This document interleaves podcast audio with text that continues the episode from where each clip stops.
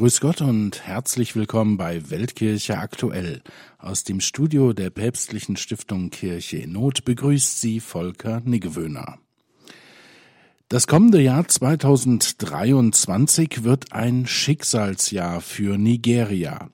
Denn im Februar wählt das bevölkerungsreichste afrikanische Land einen neuen Präsidenten, ein neues Parlament und einen neuen Senat. Es ist eine von vielen herbeigesehnte Wahl und vielleicht auch eine Zeitenwende. Darüber hat André Stiefenhofer gesprochen mit dem nigerianischen Erzbischof von Kaduna, Matthew Manoso Ndagoso. Welcome, Your Excellency. Danke. Wenn wir in Deutschland von Nigeria hören, sind es meistens schlechte Nachrichten. Entführungen, Morde, Angriffe auf Priester und Ordensleute. Können Sie uns ein paar Beispiele nennen? Was ist der Grund für all das? Ja, ich denke, Kaduna war lange Zeit, mindestens während der letzten 30 Jahre, das Epizentrum so vieler Konflikte. Ich meine Konflikte, die hauptsächlich ethnischer und kultureller Natur sind.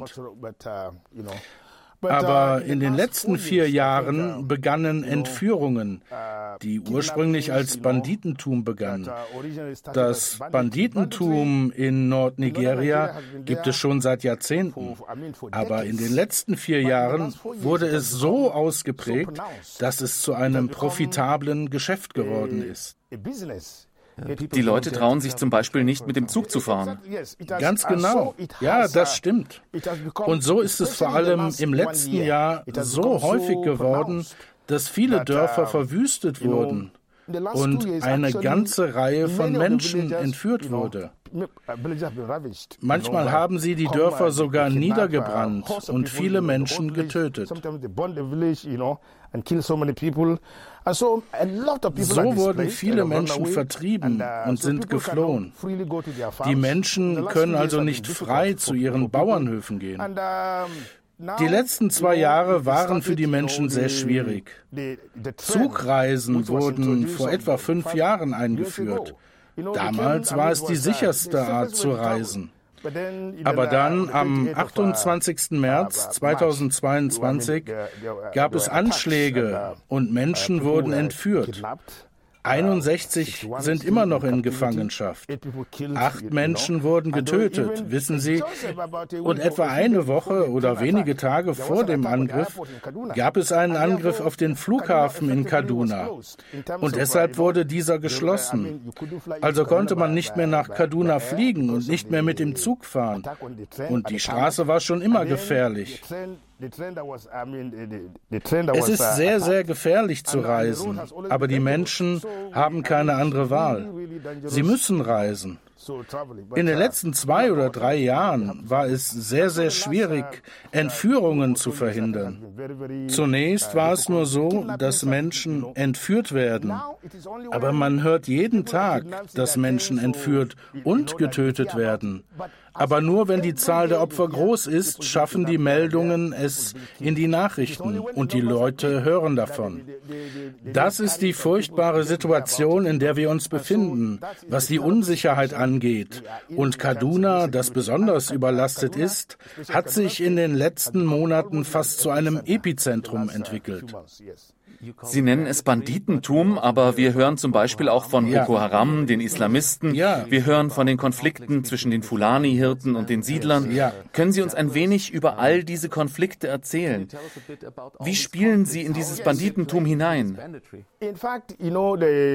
Vor vielen Jahren hat Boko Haram in dieser Gegend begonnen. Der Nordosten war bekannt dafür, eine Islamistenhochburg zu sein. Und in den letzten drei oder vier Jahren begann das Banditentum in Form von Viehdiebstahl. Sie begannen mit dem Viehdiebstahl, sie kamen in Gemeinden, töteten die Leute und verschwanden wieder. Und es wurde allmählich mehr und mehr. Wissen Sie, es wurde ein sehr lukratives Geschäft. Und so haben sie angefangen, Leute für Lösegeld zu entführen.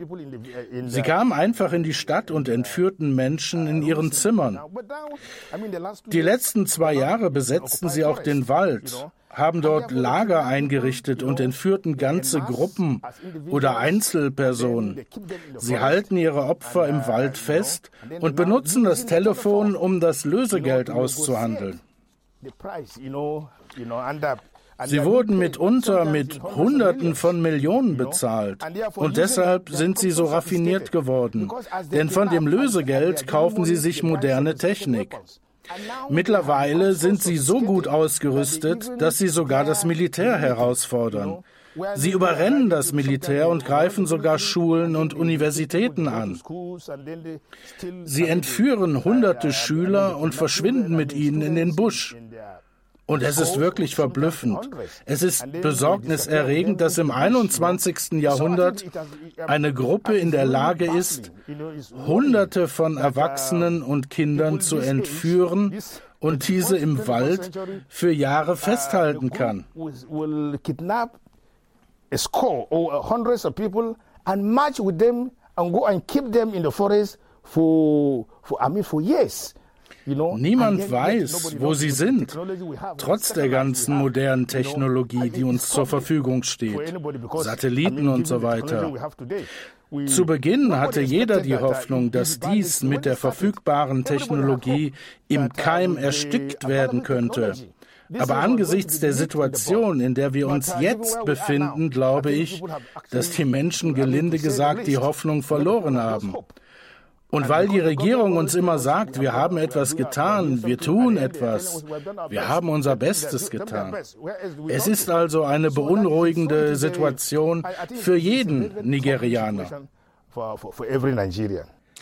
Sie haben Weltkirche aktuell eingeschaltet, heute im ersten Teil der Sendung mit Ausschnitten aus einem Interview mit Erzbischof Ndagoso aus Kaduna in Nigeria.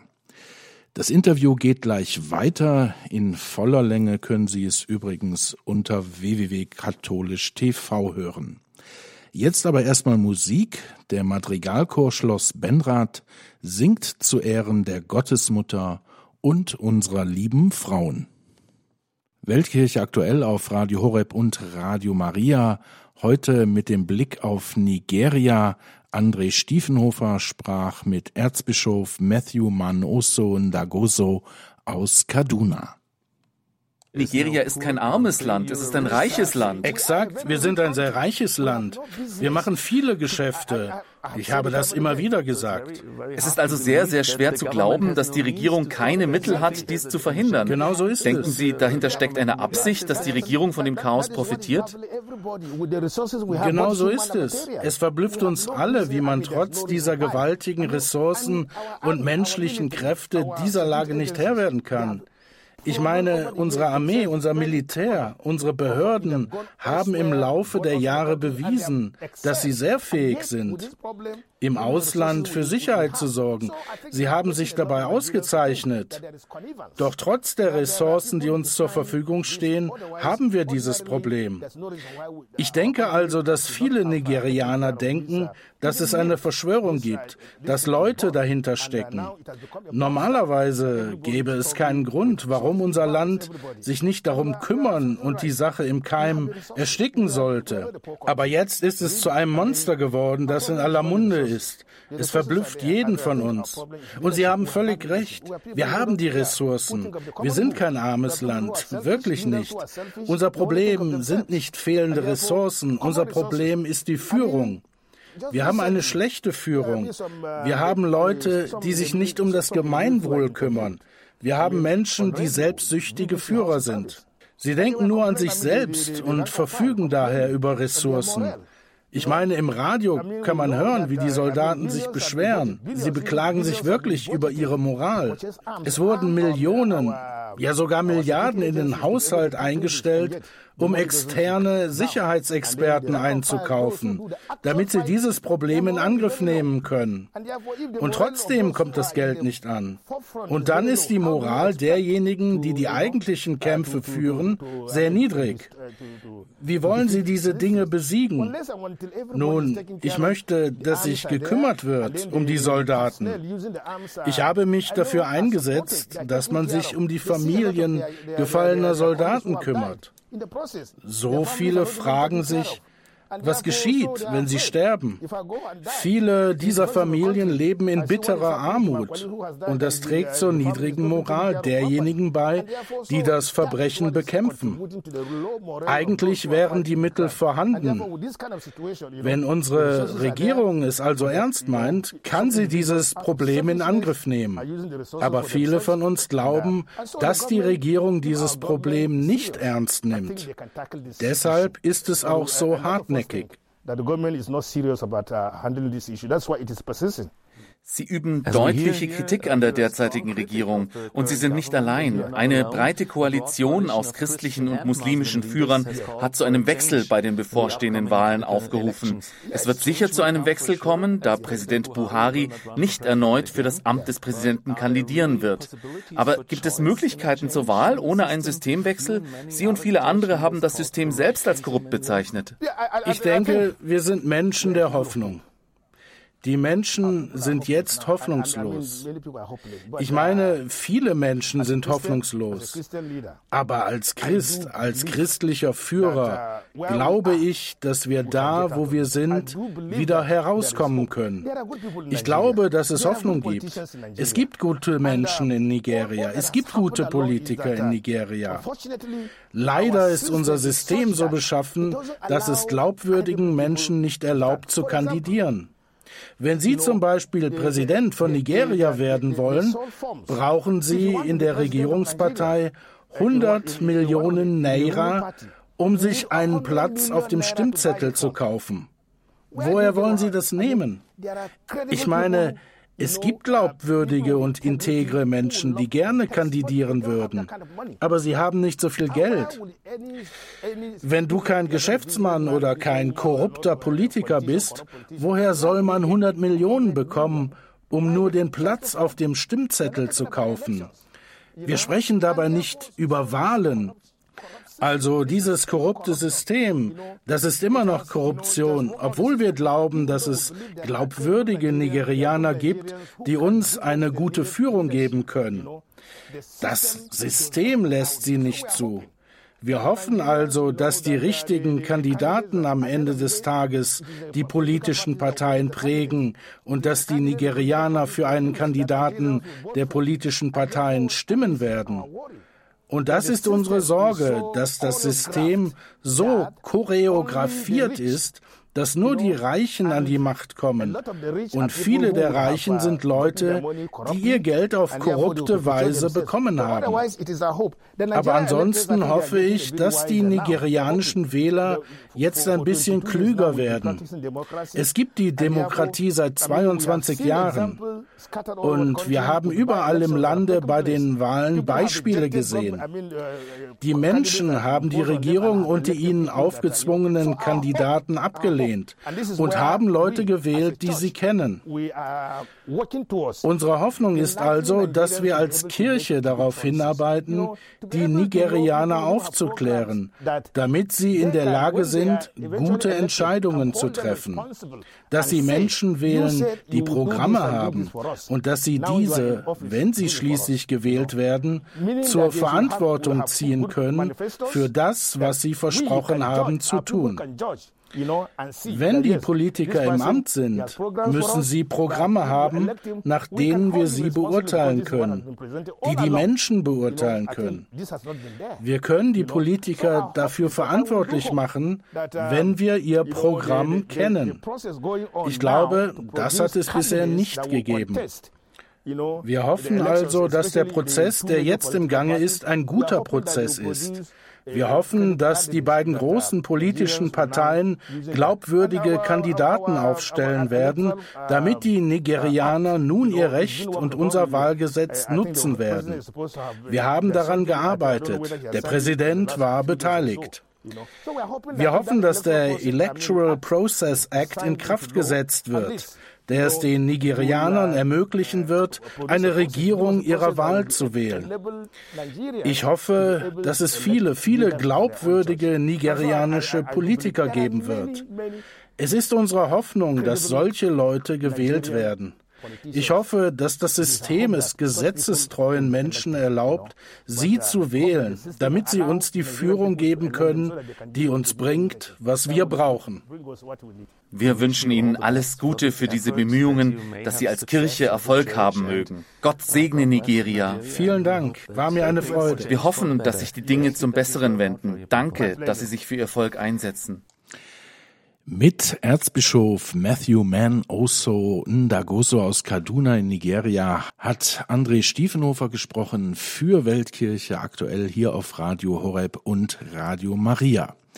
Wir werden die Entwicklung im bevölkerungsreichsten afrikanischen Land natürlich weiter aufmerksam verfolgen, besonders im Wahljahr 2023. Und auch Sie können das tun. Alle Infos zu den Ländern, in denen Kirchennot hilft, finden Sie unter www.kircheinnot.de. Wo es sonst gerade brennt in der Weltkirche, erfahren Sie gleich nach der Musik. Dann spreche ich mit Tobias Lehner von der Kirchennot Pressestelle hier in München. Weltkirche aktuell, Ihr Weltkirchenmagazin auf Radio Horeb und Radio Maria. Über Nigeria haben wir heute schon einiges gehört von Erzbischof Ndagoso. Jetzt machen wir einen kleinen Rundblick auf Hotspots der Weltkirche. Das Ganze soll Auftakt sein einer Reihe, wo wir in Zukunft immer wieder mal aus dem Blickwinkel eines Hilfswerks, des Hilfswerks Kirche in Not, das Weltgeschehen beleuchten wollen. Mein kompetenter Ansprechpartner dazu ist dann jeweils Tobias Lehner aus der Pressestelle von Kirche in Not Deutschland, der mir jetzt auch gegenüber sitzt. Herzlich willkommen, Tobias. Hallo Volker.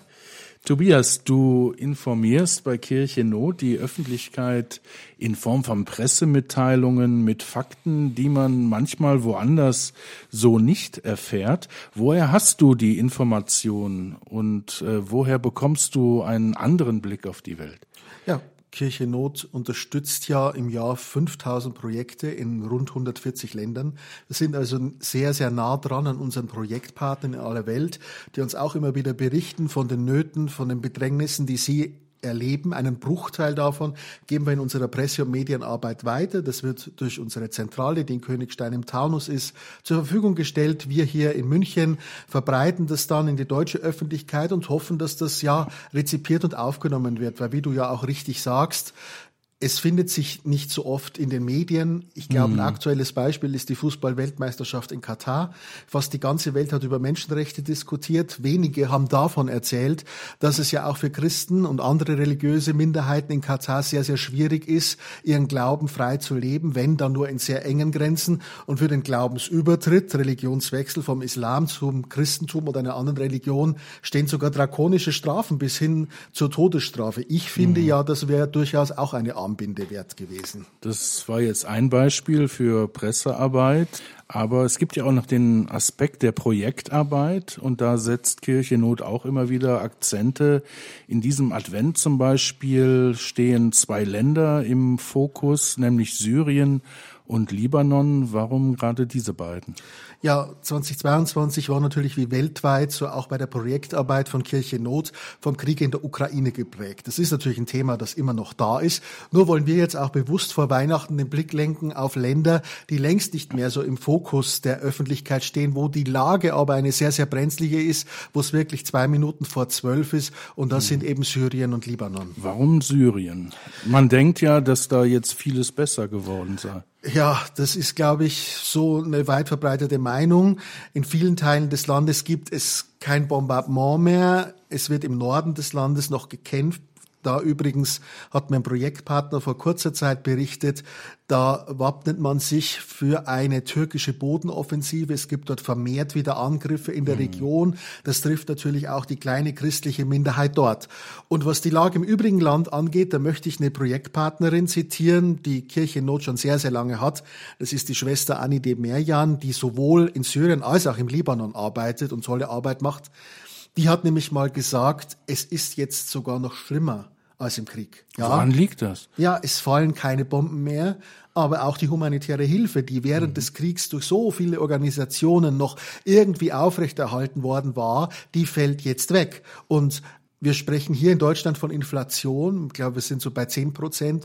Dort haben wir eine Inflation von weit über 100 Prozent. Preissteigerungen für einfache Lebensmittel wie ein Brot um 500 Prozent. Mhm. Ganz, ganz zu schweigen von Medikamenten für Ältere, für chronisch Kranke, die einfach nicht mehr zu bekommen sind. Das Gesundheitswesen, das im Wesentlichen zusammengebrochen ist in Syrien. Und da springt ganz oft die Kirche ein, obwohl sie auch sehr stark ja ausgeblutet ist die Zahl der Christen ist in den letzten zehn Jahren so circa um 90 Prozent zurückgegangen. Die wenigen, die aber bleiben, die leisten eine ganz, ganz große Arbeit und versuchen einfach das Möglichste zu tun, um diese schlimme Not zu lindern. Die EU und auch die äh, US-Regierung haben ja Sanktionen gegen Syrien verhängt. Hilft das? Äh ich kann da nur zitieren, was alle Projektpartner von Bischöfen über Ordensleute bis hin zu freiwilligen Helfern uns seit Jahren sagen, die Sanktionen treffen einfach die Falschen. Mhm. Es ist eine Mittelverknappung, die auch die Dinge des täglichen Bedarfs betrifft. Ein ganz einfaches Beispiel. Es ist zum Beispiel aktuell nicht so einfach möglich, ich stecke jetzt nicht in den ganz detaillierten Verästelungen, es ist also nicht so einfach möglich, Babynahrung ins Land zu bringen oder Bestandteile, aus denen man Babybrei oder so herstellen kann. Mhm. Also das zeigt einfach, dass es die fundamentalsten Bedürfnisse der Menschen in Syrien trifft und nicht die, für die die Sanktionen eigentlich gedacht waren. Deshalb fordern wir von Kirchennot schon seit langem, die Sanktionen zumindest so zu lockern, dass auch humanitäre Hilfe leichter möglich wird. Schauen wir auf das Nachbarland äh, Libanon, wo Kirchennot jetzt auch besonders im Advent äh, helfen will. Äh, ein kleines Land, das äh, viele syrische Flüchtlinge aufgenommen hat und jetzt selber leidet. Ja, das ist richtig. Prozentual oder gemessen an der Gesamtbevölkerung die meisten Flüchtlinge weltweit aufgenommen. Und der Libanon hatte auch prozentual die größte christliche Gemeinschaft im Nahen Osten. Papst Johannes Paul II. hat schon davon gesprochen, dass der Libanon ein Zeichen für die Welt ist. Und dieses Zeichen für die Welt ist komplett ins Wanken geraten. Durch eine extreme Wirtschaftskrise, durch eine extreme Politikkrise. Vor zwei Jahren dann noch die Explosion im Hafen von Beirut, die auch das christliche Viertel der Hauptstadt extrem getroffen hat. Ein extremer Niedergang der gesamten Grundvoraussetzung für das Leben der Menschen und deshalb erleben wir eben auch, dass viele Christen, die oft gut ausgebildet sind, aus dem Libanon abwandern. Hier geht es also wirklich um das Überleben einer christlichen Minderheit in einem, ja, so kann man doch sagen, urchristlichen Land. Und wenn man sich die äh, Advents, die Weihnachtsaktionen von Kirche Not anschaut, dann fällt auf, dass äh, viele Bildungseinrichtungen unterstützt werden, denen sonst das äh, finanzielle ausdrohen würde.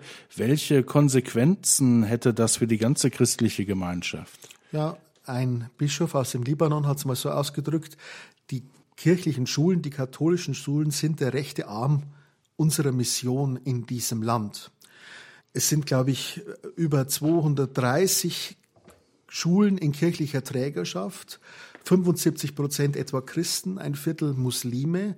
Die haben auch eine extrem hohe Bedeutung für den interreligiösen Dialog. Muslimische mhm. Eltern schicken ihre Kinder dahin. Man muss auch sagen, würde das wegbrechen, ist doch dem Fundamentalismus Tür und Tor geöffnet. Der steht mhm. ja schon in den Startlöchern. Und es gibt doch nichts Besseres, als gemeinsam zu lernen, gemeinsam zu leben und sozusagen auch ja Vorurteile abzubauen. Und der Staat schafft es nicht allein. Der Staat kann es nicht mehr leisten. Es gab mhm. eine staatliche Förderung für einige dieser kirchlichen Schulen. Die musste komplett eingestellt werden, weil der Staat einfach keine Mittel mehr zur Verfügung hat. Und das, was die Schulen haben, zahlen sie in einheimischer Landeswährung aus, die Lehrergehälter mhm. zum Beispiel oder die Schulgebühren, die die Eltern bezahlen müssen, sonst könnten die Schulen nicht betrieben werden.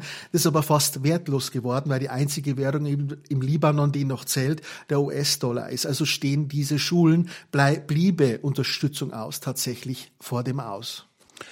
Und wie wichtig gerade die Schulen im Libanon sind, hat der Vorsitzende des Sekretariats für die katholischen Schulen im Libanon, Youssef Nasser, bei einer von Kirche Not veranstalteten internationalen Videokonferenz betont. Auf die Frage, was denn passieren würde, wenn die Hilfeleistung von Kirche Not und anderen Organisationen ausbleiben würden, hat er Folgendes geantwortet. the, the answer is clear. Without you, without the ACN and the other NGOs, uh, I think that uh. Die Antwort ist klar.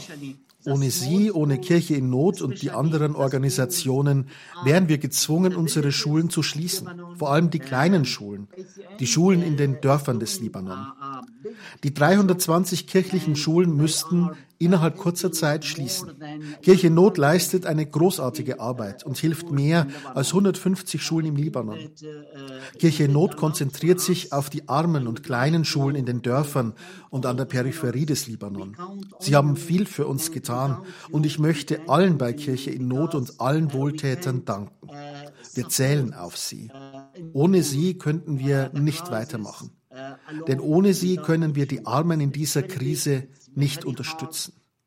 Wir brauchen ihre Hilfe, um unsere Mission fortzusetzen. Because, because of that, we need your help and your sustain to continue our mission. Weltkirche aktuell, Ihr Weltkirche-Magazin auf Radio Horeb und Radio Maria.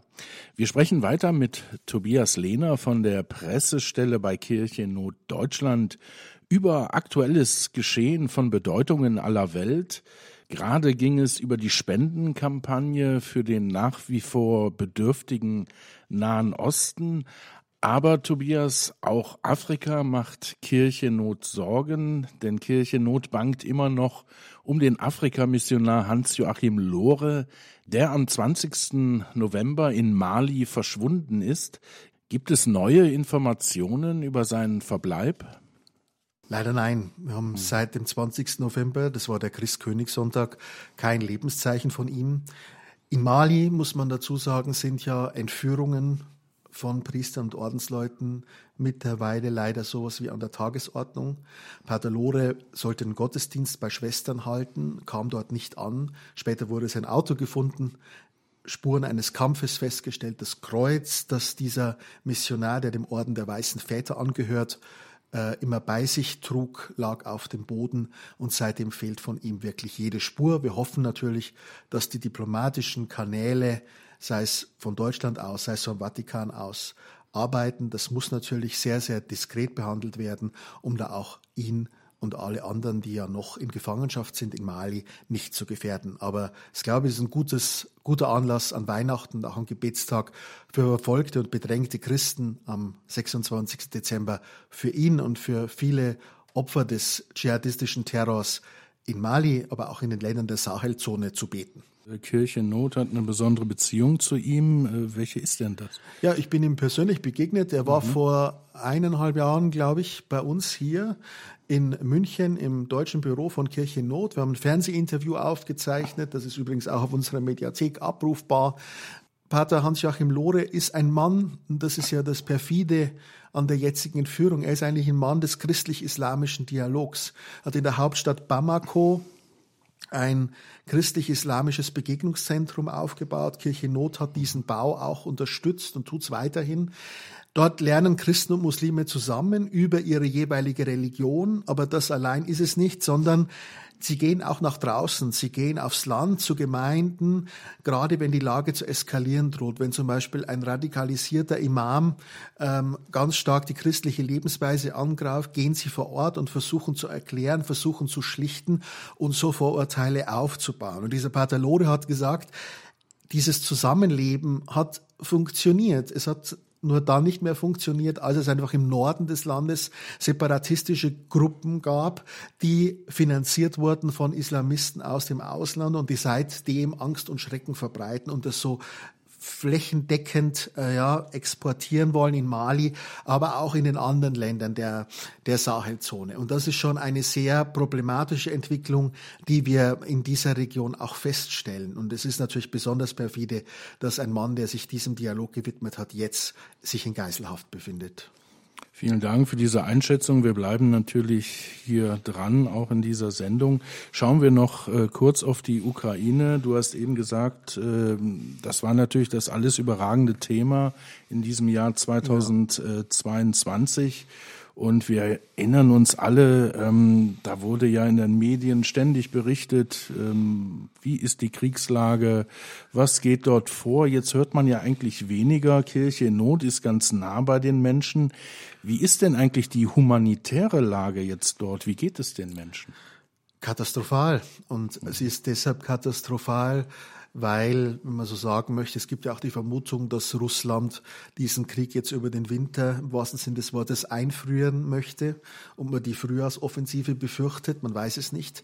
Aber was schon stattfindet aktuell sind Drohnenangriffe gezielt auf die Infrastruktur der Ukraine, also auf Strom. Netze, Heizungs Natürlich dann auch auf Krankenhäuser und, so weiter und alles, was und so damit fort. zusammenhängt. Ja, klar. Ja. Mhm. Das hängt damit zusammen. Und deshalb stellen wir fest, dass weite Teile des Landes ohne oder zeitweise ohne Strom, Heizung, warmes Wasser leben müssen. Und das kann man mhm. sich vorstellen in einem Land, in dem es bis zu minus 20 Grad und mehr haben kann, was das für Herausforderungen stellt. Und da versuchen wir jetzt natürlich im Winter ganz besonders den Menschen unter die Arme zu greifen. Unsere Projektreferentin war auch wieder vor Ort in der Westukraine und hat selbst dort festgestellt, dass es vereinzelt äh, Klöster, Flüchtlingseinrichtungen gibt. Viele Klöster, Pfarrhäuser und so weiter wurden ja umfunktioniert und haben jetzt Vertriebene aufgenommen. Auch die sind teilweise ohne Strom und müssen natürlich 20, 30 oder 100 Menschen und mehr versorgen. Da ist mhm. wirklich die Not aktuell groß.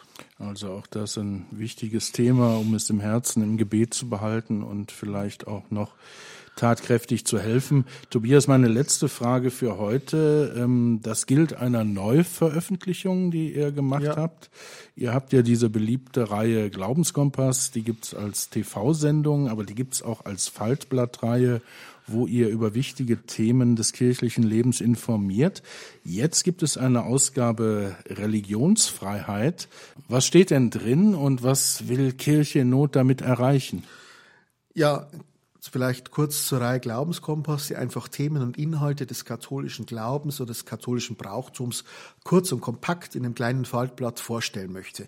Könnte man sich erstmal wundern, welche Rolle spielt der Religionsfreiheit drin? Nun ist Religionsfreiheit eigentlich die Voraussetzung für unsere Arbeit. Wir sehen das so, dass wir verfolgten und bedrängten Christen ja nur dann helfen können, wenn wir für das universale Recht auf Religionsfreiheit eintreten. Und das umfasst halt nun mal alle Gläubigen, alle Glaubensrichtungen. Deshalb veröffentlichen wir auch alle zwei Jahre einen Bericht, der nennt sich Religionsfreiheit weltweit. Das wird im April 2023 wieder soweit sein.